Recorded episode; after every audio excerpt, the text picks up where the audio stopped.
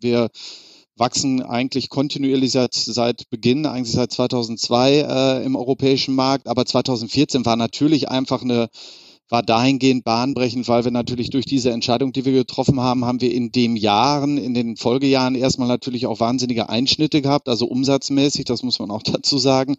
Also eine selektive Distribution, wenn man die einführt, da trennt man sich ja auch von bestehenden äh, oder Kunden, mit denen man vorher zusammengearbeitet hat. Also das haben wir auch umsatzmäßig äh, gemerkt.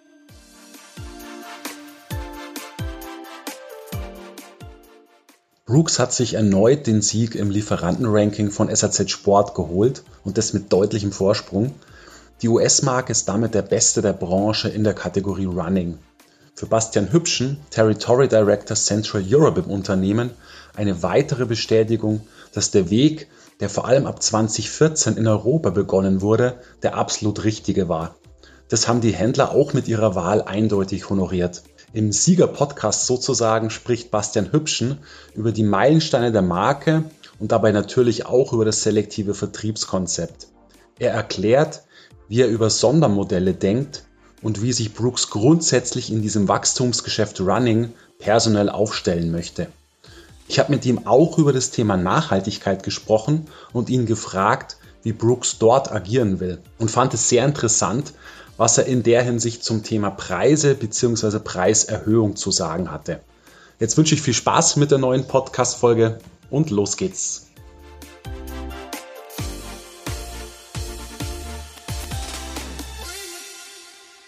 Ja, Bastian, äh, herzlichen Glückwunsch auch an dieser Stelle. Ihr seid erneut Lieferant des Jahres in der Kategorie Running geworden und habt ja dementsprechend auch erneut euren Titel verteidigt. Ähm, auch dieses Jahr wieder ziemlich deutlich vor allen anderen. Äh, ihr habt die Durchschnittsnote 1,58 erzielt. Ja, wie klingt es denn für dich? Sag mal. Unglaublich klingt das für uns äh, oder für mich. Also ich glaube, das ist jetzt das vierte Jahr in Folge ähm, und äh, das ist natürlich nicht selbstverständlich. Und wenn ich mir das so überlege, was ich jetzt so eine, gerade jetzt in der, in der in den letzten vergangenen Wochen, Monaten, was sich da so alles getan hat, auch im Markt äh, und dass wir dass alle Maßnahmen, die wir so getroffen haben, dass das auch alles so greift und dass äh, wir das jetzt auch in so einem schönen Ge Ergebnis wiedergespiegelt bekommen, ist natürlich umso toller.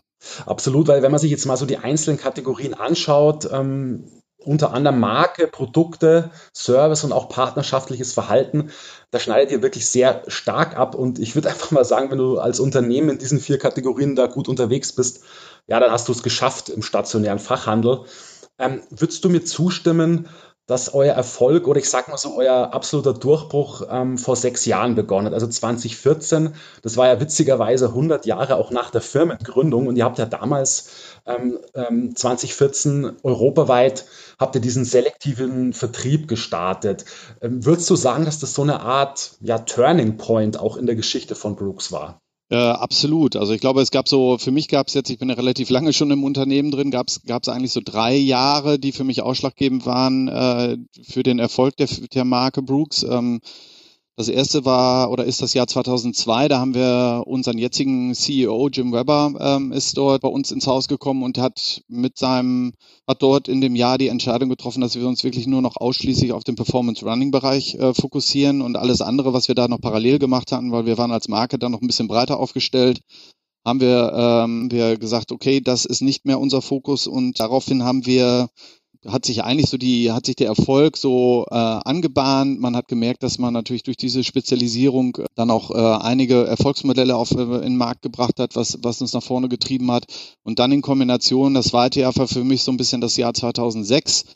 Da haben wir einen neuen Investor bekommen, äh, den Berkshire-Konzern mit Warren Buffett. Ähm, der uns dann im Grunde genommen auch so diese Rückendeckung gegeben hat, jetzt auch für eine selektive Distribution, die wir dann, äh, wie du gerade auch schon richtig äh, gesagt hast, im Jahr 2014, 2015 äh, in Europa oder europaweit eingeführt haben. Und das war so ein bisschen der Start für, ähm, für uns jetzt auch für eine ganz klare und transparente Vertriebsstrategie, die uns dann jetzt dahin gebracht hat, wo wir jetzt sind. Du würdest mir zustimmen, dass es euer absoluter Durchbruch auch im Markt war. Also kann man das durchaus so, so stehen lassen. Ja, ich würde sagen, nicht jetzt nicht unbedingt der Durchbruch. Ich glaube, der, also wir, wir wachsen ja immer noch lang, also wirklich äh, eigentlich durchgehend relativ moderat. Also es ist jetzt nicht, dass wir jetzt durch die Decke schießen und dass wir im Jahr 2014 auf einmal, äh, auf einmal da waren, sondern wir wachsen eigentlich kontinuierlich seit, seit Beginn, eigentlich seit 2002 äh, im europäischen Markt. Aber 2014 war natürlich einfach eine, war dahingehend bahnbrechend, weil wir natürlich durch diese Entscheidung, die wir getroffen haben, haben wir in den Jahren, in den Folgejahren erstmal natürlich auch wahnsinnige Einschnitte gehabt, also umsatzmäßig, das muss man auch dazu sagen. Also eine selektive Distribution, wenn man die einführt, da trennt man sich ja auch von bestehenden äh, oder Kunden, mit denen man vorher zusammengearbeitet hat. Also das haben wir auch umsatzmäßig äh, gemerkt. War auch, glaube ich, für alle Mitarbeiter erstmal ungewohnt, dass man auf einmal merkte, man stagniert und der Markt, der äh, spiegelte das dann nicht unbedingt wieder, dass wir als Marke dann da so stagnierten, sodass das dann in dem Zuge erstmal auch ein Kraftaufwand war für alle, alle Beteiligten innerhalb der Firma. Aber du hast recht, dass das dann das Fundament war für, für die Folgejahre, wo wir dann einfach gemerkt haben, dadurch, dass wir so transparent, äh, so eine transparente Strategie haben ähm, und so eine gute Kontrolle auch über unsere Distribution, dass das so der, der eins der Erfolgskonzepte war für uns als Marke Brooks. Ja, du hast es ja vorhin auch angesprochen. Ich meine, du verlierst erstmal Kunden, du verlierst jede Menge Umsatz. Wenn ich es noch recht im Kopf habe, waren das sogar in Europa ein Drittel. Ähm, bin nicht ganz sicher, aber ich glaube, es war ein Drittel, ne? Ja, ist richtig. Genau. Und, aber man merkt doch, es zahlt sich irgendwie auf lange Sicht aus. Ich meine, ihr werdet damals auch sehr viele Diskussionen sicherlich auch mit Händlern gehabt haben, auch nicht so angenehme, aber im Endeffekt, ja, seid ihr damit ziemlich gut gefahren. Ja, absolut. Aber in dem Moment äh, muss man einfach dazu sagen, das war auch noch der Einstiegs, das Einstiegsjahr, äh, in dem ich äh, begonnen habe äh, bei Brooks, war das natürlich auch, äh, war ich glaube ich der unerfolgreichste Country Manager, den es äh, bis dato gab. Also man, man hatte natürlich zahlenmäßig sah das alles nicht so knorke aus und man musste musste da auch wirklich so genau ein Ziel vor Augen haben und wissen, und das hatten wir. Wir wussten halt, das ist der Weg, den wir als Marke gehen müssen, ähm, der uns dann langfristig und nachhaltig auch stark sein lässt. Ähm, aber da musste man wirklich schon die Zähne zu, zusammenbeißen und äh, das war auch eine ziemlich lange Durchstrecke. Ähm, auch dann das im Handel dann so äh, verständlich zu machen, dass wir es wirklich ernst meinen, weil es haben ja auch immer wieder immer wieder Marken gemacht oder versucht. Und dahingehend war das schon äh, am Anfang schwierig, aber da muss man natürlich sagen, wenn das dann einmal steht und wenn es dann auch alle verstanden haben und alle auch dann dementsprechend leben, äh, ist es dann umso schöner, wenn man so eine selektive Distribution hat. Ja, absolut. Ich finde es ja auch spannend, es ist ja nach wie vor so, dass ihr mit keinem Online-Pure-Player zusammenarbeitet. Also ihr seid nicht bei einem 21 Run vertreten, der jetzt doch nicht vom Markt verschwunden ist, wie eigentlich ähm, ursprünglich gedacht. Ihr seid auch nicht bei einem Fahrrad.de vertreten und auch noch, nicht einmal bei einem Keller Sports, der schon eine durchaus hohe Wertschätzung auch in der Branche genießt. Ähm, da mal dich die Frage, fühlt sich das immer gut und richtig an, so strikt zu sein? Weil es gibt ja auch ein Beispiel von On, der auch sehr äh, selektiv vertreibt, der arbeitet zum Beispiel mit einem Keller Sports zusammen. Also wie, wie ist da so euer Gefühl? Also ist es immer so, so richtig und gut, was ihr da macht? Also erstmal grundsätzlich, glaube ich, muss jede Marke äh, für sich wissen, welche Vertriebsstrategie oder Distributionsstrategie für sie die richtige ist. Und das kann man auch nicht irgendwie, man kann nicht per se sagen, das ist, dass, dass, äh, dass unsere die Strategie ist, die für alle Marken passt. Also das muss jeder für sich entscheiden. Wir haben das für uns entschieden und ich glaube, dass äh, so eine Strategie natürlich auch immer wieder hinterfragt werden muss, gar keine Frage. Und gerade, ich glaube jetzt gerade auch die äh, Corona-Krise hat uns natürlich alle gezeigt, dass man natürlich sehr, sehr nah am Handel sein muss und auch einfach gucken muss, was der Markt äh, gerade sagt und was der, was der, was der Consumer, der Verbraucher auch sagt und wo er einkauft. Und von daher ist es aber, glaube ich, grundsätzlich immer klar, dass man kann keine Vertriebsstrategie implementieren und sagen, die steht jetzt für die nächsten fünf Jahre, sondern muss, man muss wirklich immer wieder gucken und sehen, auch wie sich der Markt äh, entwickelt und danach dann auch seine Entscheidung treffen, wie man dann weiter fortfahren möchte. Mhm. Das heißt, es ist durchaus auch möglich, dass ihr dieses Online-Pure-Player-Konzept nochmal überdenkt in den nächsten Jahren.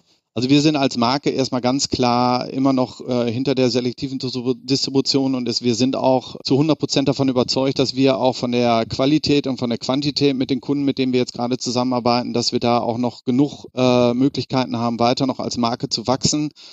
Und ähm, von dahingehend gibt es jetzt für uns keinen Grund, das irgendwie in Frage zu stellen. Ich meine, der Erfolg gibt euch auch ja recht. Ähm, ihr seid mittlerweile die klare Nummer eins bei den Laufspezialisten, zumindest jetzt wohlgemerkt bei den Laufprofis der Sport 2000 in Deutschland. Ähm, wie es dann insgesamt aussieht, ist schwer zu sagen. Da wird sicherlich auch On äh, da noch ein Wörtchen mitsprechen, wie es mit der Nummer 1 oder auch Nummer 2 Position dann aussieht. Aber wir sprechen ja hier von einem äh, Performance Running mit einem Durchschnittspreis von 140 Euro ungefähr. Jetzt würde ich dich gerne mal fragen, wie sieht es eigentlich bei den Generalisten aus? Wie ist da so eure Marktposition? Also wie eng und gut äh, ist jetzt die Zusammenarbeit mit der Intersport oder auch den Vollsortimentern der Sport 2000, die ja jetzt nur in Anführungszeichen so einen äh, Durchschnittspreis von 100 Euro erzielen, weil zu dem Preis geht es bei euch ja erst los. Also wie ist da so die, die Situation mit den Vollsortimentern? Ähm, also erstmal pflegen wir eine sehr enge und, und vertrauensvolle Zusammenarbeit mit beiden, also mit der Intersport und auch mit der Sport 2000. Und ich glaube auch, gerade ähm, die Verbände haben natürlich jetzt auch einiges an Herausforderungen gehabt, jetzt auch in der Vergangenheit und in den letzten Monaten. Und ich glaube, dass ähm, sich das auch gerade bei uns jetzt auch so ein bisschen ausgezahlt hat, dass wir im Vertrieb, im, im, im, im Backoffice, im Customer Service, im Marketingbereich so gut und äh, stark aufgestellt sind, dass wir da auch eine sehr enge ähm, Zusammenarbeit äh, mit beiden Verbänden pflegen können. Ich glaube, dass die, dieser Durchschnittspreis, den du gesagt hattest, der ist natürlich bei uns ähm, ähm, höher als jetzt vielleicht dann äh, normal bei den Generalisten, aber grundsätzlich muss man eigentlich sagen, dass die Preisunterschiede von bei uns ziemlich ähnlich sind äh, bei beiden, also Generalisten oder Spezialisten. Das Einzige, wo man wirklich sagen kann, wo sich das dann teilweise unterscheidet, ist dann sind dann die Produkte selbst, weil der Spezialist nimmt dann vielleicht andere Produkte bei sich in, in Laden rein als der Generalist. Aber grundsätzlich gibt es da keine großartigen Preisunterschiede bei uns. Mhm, okay, okay. Das heißt, wie würdet ihr euch dann im Markt der Generalisten sehen? An welcher Position? Das ist immer schwierig. Das ist ja das, äh, ich weiß gar nicht, äh, das war vor zwei Jahren oder so, da hatten wir mal, äh, da war ich bei euch äh, in München auf einem äh, Symposium bei euch. Da wurde auch drüber gesprochen, dass einfach das Problem, was wir im deutschen Markt ja gerade haben oder generell ist natürlich in den einzelnen Sparten, dass es da nicht so eine wirkliche äh, Transparenz gibt bezüglich der Daten. Also es gibt MPD, dann gibt es die Zahlen von den, von den Verbänden, dann gibt es Zahlen von den Spezialisten. Also es ist immer relativ schwierig, das dann alles zusammenzusagen, äh, zu, zu nehmen. Und da muss man sich dann so selber irgendwie gucken, wo stehe ich denn jetzt gerade. Grundsätzlich glaube ich, kann ich äh, dahingehend jetzt ehrlich gesagt gar nicht genau sagen, in welcher Position wir uns jetzt bei den Generalisten befinden. Aber auch wenn man das dann, dann jetzt losgelöst sieht, den Performance-Running-Bereich, glaube ich, sind wir da auch unter den Top 3. Okay, okay. Ähm, was ich gerne noch wissen würde, ist, sag mal, diese, dieses selektive Vertriebskonzept oder ganz ketzerisch gefragt, verträgt sich das eigentlich mit, mit der Zusammenarbeit mit dem Verband? Ja, wo ja dann, ähm, zum Beispiel bei Intersport haben wir über 900 Händler. Ähm, ist eine ganze Menge, das ist quasi eine, eine breite Masse. Wie, wie lässt sich das eigentlich in Einklang bringen, eben mit eurem selektiven Vertriebskonzept, wo ihr eben auch ja, Händler ausschließen müsst? Wie, wie funktioniert das dann bei einer Zusammenarbeit mit den Verbänden? Wie handelt ihr das? Das funktioniert ganz gut. Also es funktioniert äh, genauso, ähm, dass man halt eine sehr enge und transparente Kommunikation pflegt. Und äh, ich glaube, unsere selektive Distribution ist einfach zu verstehen und von daher haben wir auch da die Rückendeckung von den Verbänden und haben dahingehend auch jetzt nicht wirklich irgendwelche Probleme. Okay. Ähm, was den Spezialisten im Handel natürlich wahnsinnig wichtig ist, das sind Sondermodelle. Also ich würde das vielleicht sogar als einen der Erfolgsfaktoren gerade bei den, bei den Laufprofis beschreiben. Das bezieht sich jetzt nicht nur auf Brooks, sondern auch auf andere Marken. Und da würde mich mal interessieren, wie viel Prozent eurer Schuhe, die jetzt deutschlandweit in den Markt reinverkauft sind, eben solche SMUs? Wir haben also bei uns der, das, bei uns sind das SMUs, also die SMUs insgesamt oder die Sondermodelle, die liegen unter 10 Prozent. Also wir haben ich würde jetzt mal sagen, äh, wir mit unseren Modellen, die wir äh, anbieten, können wir 95 Prozent der Läufer glücklich machen. Also es gibt für uns bis dato ehrlich gesagt gar keinen Grund oder Bedarf, da irgendwelche Sondermodelle äh, in den Markt zu bringen, weil ich ehrlich gesagt auch glaube, dass das ähm, oft auch Dinge verkompliziert.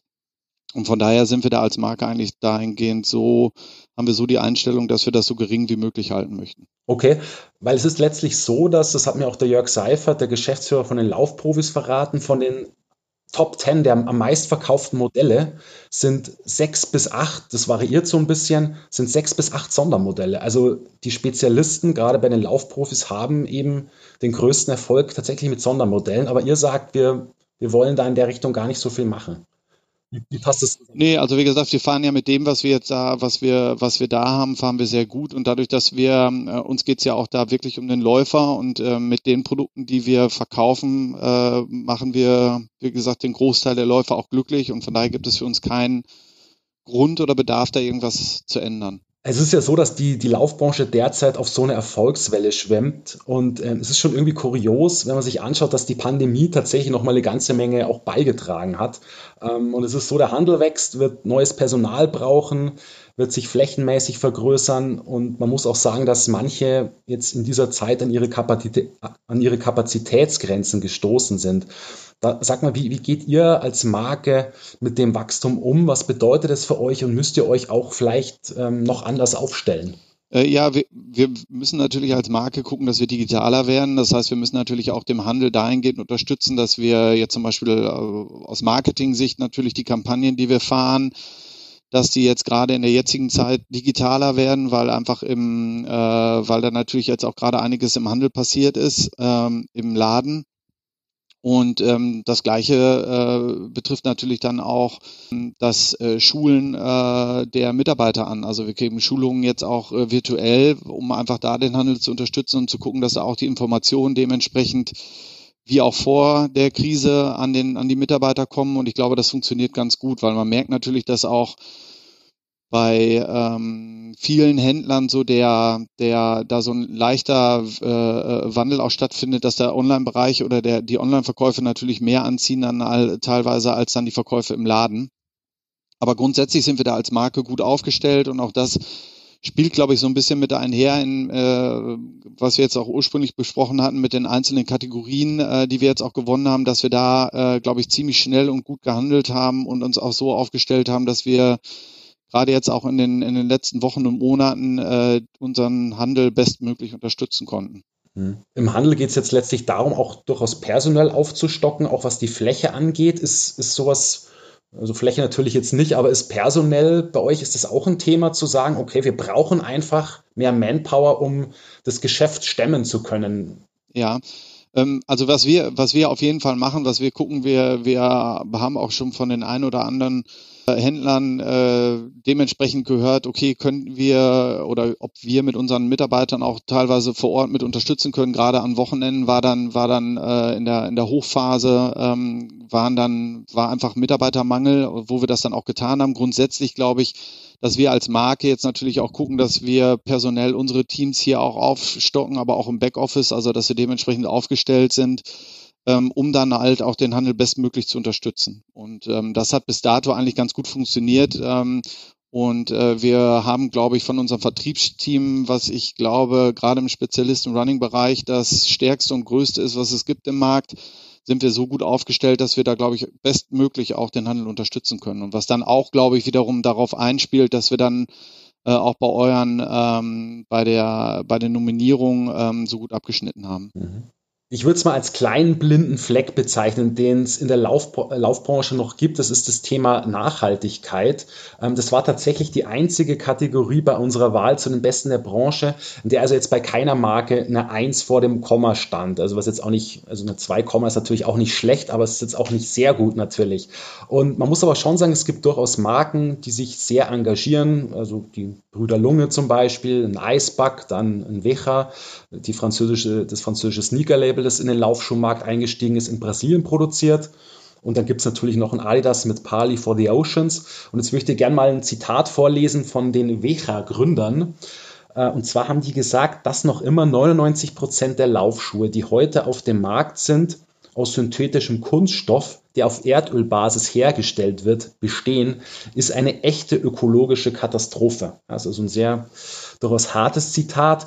Da mal an dich die Frage, ähm, muss es jetzt irgendwie das Ziel aller Laufschuhmarken sein, in den nächsten Jahren ein Produkt auf den Markt zu bringen, das jetzt zu einem hohen Prozentsatz, 50 Prozent zum Beispiel, aus nachwachsenden, recycelbaren Rohstoffen besteht. Also ist das, muss das so das Ziel sein. Also Wecha zum Beispiel arbeitet ja mit Naturkautschuk und Biobaumwolle. Ähm, muss das jetzt so eure Benchmark sein oder euer Ziel oder wie, wie geht ihr da um mit dem Thema Nachhaltigkeit? Also erstmal äh, unbedingt. Also ich kann das Zitat, ich glaube die Zitate oder die, die ähm, äh, was da gerade auch so im Hintergrund passiert, auch von anderen Marken, man kann nie zu viel machen, gerade weil das Thema einfach so wichtig ist. Und äh, ich glaube auch die 50 Prozent sind sehr tief gestapelt. Also wir gucken schon und äh, haben jetzt auch schon einen Anteil von über 80 Prozent unserer Textilien, die Blue Science äh, ähm, äh, zertifiziert sind. Wir haben äh, 100 Prozent unserer Obermaterialien in Schuhen sind schon äh, aus recycelten Materialien. Wir haben ähm, unser, unsere Zwischensohlenfertigung wird mit Stickstoffmaterialeinsparung von über 30 Prozent äh, arbeiten wir damit. Also man sieht, wir sind da alle auf, auf, auf dem richtigen Weg und ich hoffe auch unsere Wettbewerber tun da alle gerade, glaube ich, auch schon ganz, ganz viel. Ähm, wir haben schon ziemlich früh angefangen, als Marke Brooks daran zu arbeiten. Wir hatten 2007 Biomogo auf den Markt gebracht. Das war ein Zwischensohlenmaterial, was äh, ähm, äh, abbaubar ist, äh, zwischen 20 und 25 Jahre. Das war da irgendwie, hatten wir noch eine große Kampagne gemacht. Ich kann mich da noch dran erinnern, irgendwie dann war beim Strongman Run, äh, hatten wir da sowas aufgebaut mit, mit äh, aus vom Marketingbereich mit irgendwelchen Dreck-Erdhügeln, wo wir die Biomogo-Zwischensohlen da reingedrückt hatten und dann Fotos davon geschossen haben. Man merkt, dass da, als wir dann, dann angefangen haben, damit zu arbeiten, dann kam danach der Green Silent Schuh. Das war dann ein Schuh, der zu 75 Prozent komplett aus recycelten oder aus recycelten Materialien bestand mit wasserabbaubaren Klebstoff und äh, Fersenkappen aus CDs und man macht viel als Marke, aber man muss natürlich auch immer gucken, das muss natürlich sich auch immer, muss auch immer mit dem Preis vereinbar sein. Und das ist immer so dieser Balanceakt, den man als Marke gehen muss. Aber ich glaube ehrlich gesagt, dass wir äh, alle auf einem guten Weg sind, ähm, dass man auch zu vernünftigen Preise, zu, zu vernünftigen Preisen ähm, nachhaltige Schuhe bauen kann oder Textilien. Und von daher glaube ich, ähm, ist das Thema super wichtig und ähm, kann auch nicht hoch oder hoch genug aufgehangen werden bei allen Marken, ähm, weil das einfach jetzt gerade, man sieht es ja auch draußen, äh, umso wichtiger ist, dass man äh, auf die Umwelt achtet. Ich habe neulich mal mit einem äh, Händler oder mit einer Händlerin drüber gesprochen, einer Laufspezialist, und die hat mir auch erzählt, also es sind Kunden zu ihr in den Laden gekommen, die hatten eigentlich vor, nur in Anführungszeichen 100 Euro für einen Laufschuh auszugeben. Aber dadurch, dass es eben so eine gute Beratung gab und die Leute gemerkt haben, dass die Qualität um so viel besser ist, haben sie dann, dann tatsächlich auch den 130, 140 Euro Laufschuh gekauft. Ja, und wir wissen ja, dass äh, der Durchschnittspreis bei den ähm, Laufprofis der Sport 2000 in dem Bereich liegt. Da aber an dich die Frage, ist denn der Kunde tatsächlich dann nochmal bereit, ähm, von diesen 130 Euro oder auch 140 dann hochzugehen und den, den Preis zu bezahlen? Also ist das dann wirklich so darstellbar auch im Markt. Ein Laufschuh dann, der nicht 130 kostet oder 140, plötzlich für 170, 180 Euro zu kaufen. Also ich bin ganz optimistisch, dass man, wie gesagt, die Schuhe auch in einem, äh, auch wenn sie zu 100 Prozent nachhaltig sind, in einem gewissen äh, Preisrahmen äh, produzieren kann. Ähm, man muss einfach, aber wie gesagt, das ähm, ist natürlich eine Geschichte, wenn das nicht der Fall wäre, also wenn der Preis egal wäre, ich glaube, dann hätten schon viele äh, Schuhe auf dem Markt, die zu 100% nachhaltig wär, wären, aber man muss halt da auch als Marke so ein bisschen drauf achten. Und deshalb meinte ich das auch gerade, so ein bisschen äh, so ein Balanceakt, wo man dann einfach gucken muss, dass es dann natürlich auch erschwinglich ist und auch kaufbar ist, ähm, aber ich bin da ganz optimistisch, dass das funktionieren wird und dass man auch Schuhe produzieren kann, langfristig, die dann wirklich zu 100% nachhaltig sind und halt auch einen Preis haben, die der Endverbraucher sich auch leisten kann. Also ihr meint, dass ihr dann auf den Preispunkten auch einigermaßen bleiben könnt oder wie viele ja. Mehrkosten könnten da auf, auf den, also glaubst du tatsächlich, ja? Ja, also ich meine, das ist das Ziel, ne? also dass man da hingeht. Ne? Das ist natürlich, äh, das ist ein Weg, der, ich meine, ich habe ja gerade auch schon gesagt, wir haben schon relativ früh angefangen, daran zu arbeiten, an Materialien zu arbeiten und ich glaube, das ist ein langer Prozess, aber ich bin da schon ganz optimistisch, dass man da hinkommen kann, dass man wirklich Schuhe produzieren kann, die dann auch in dem, trotzdem noch in, dem, in einem gesunden Rahmen liegen, sodass die Leute jetzt nicht da irgendwie das Doppelte für einen Schuh bezahlen müssen ähm, wie vorher. Mhm. Das heißt, ihr arbeitet ja auch sehr viel mit Lauf-Communities. Bekommt ihr da auch Feedback irgendwie in Sachen Nachhaltigkeit? Werdet ihr auch oft auf solche Themen angesprochen? Weil ich muss jetzt gestehen, ich habe jetzt noch nicht so das Gefühl, dass das Thema Nachhaltigkeit bei Laufschuhen in der Running Community eine so große Rolle spielt. Oder, oder hast du da andere Erfahrungen gemacht? Nee, also ich glaube schon, dass es ein sehr, sehr großes Thema ist. Äh, ich merke das bei, bei, bei meinen eigenen Kindern. Ich merke das, also das Thema ist allgegenwärtig und da wird schon gefragt, irgendwie, äh, wie nachhaltig sind denn die Produkte, die du da verkaufst? Und äh, wir merken, ich merke das auch, wenn wir Leute einstellen, wie wichtig dieses Thema ist. Also bei Leuten, die bei uns in die Firma kommen, die, denen das extrem wichtig ist, auch dass sie für eine Firma arbeiten, die sich da, die da Verantwortung übernimmt. Und von daher glaube ich schon, dass das Thema allgegenwärtig ist. Man merkt das auch in den Communities, dass den Leuten das wichtig ist. Und ich glaube auch, dass das äh, ähm, dieses Thema Verantwortung übernehmen und sich so als Marke auch zu positionieren, dass das extrem wichtig ist und gerade auch für den Endverbraucher. Also dann glaubst du letztlich auch, dass das im Sportfachhandel durchaus ein großes Verkaufsargument sein kann, das Thema Nachhaltigkeit bei Laufschuhen. Absolut. Es gibt schon wirklich äh, tolle Händler, äh, die wirklich äh, ihren ganzen, also die wirklich teilweise auch nur noch Produkte mit äh, vertreiben, die wirklich äh, nachhaltig sind. Und ich glaube, dass es, wie gesagt, auch der richtige Weg ist. Also es muss ähm, da auch natürlich dem äh, für, für oder da muss, müssen wir als Marke auch was leisten, natürlich, dass wir natürlich auch die, die, die Werkzeuge den, den Händlern äh, zur Verfügung stellen, dass die halt natürlich auch darüber sprechen können und äh, die Leute auch informieren können. Aber ich glaube, dass das ein ganz, ganz wichtiges Thema ist, auch im Handel. Alles klar. Gut, Bastian, dann sage ich vielen Dank für das Gespräch. Macht so weiter, wie ihr bisher gearbeitet habt. Ich meine, der Handel ähm, hat euch ja nicht zu Unrecht ähm, gewürdigt mit diesem ersten Platz im Lieferantenranking. Dann äh, du noch, noch alles Gute für das äh, weitere Jahr und äh, ja, vielleicht spricht man sich auch nächstes Jahr wieder. Hoffentlich. Dankeschön. Bis dann.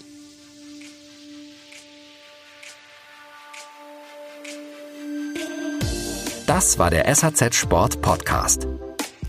Sie finden alle Folgen online auf unserer Website www.srzsport.de sowie auch auf Spotify, Google Podcasts und Apple Podcasts. Folgen Sie uns, um keine weitere Folge zu verpassen. Wir freuen uns über Ihr Feedback und Anregungen und hören uns beim nächsten SAZ Sport Podcast.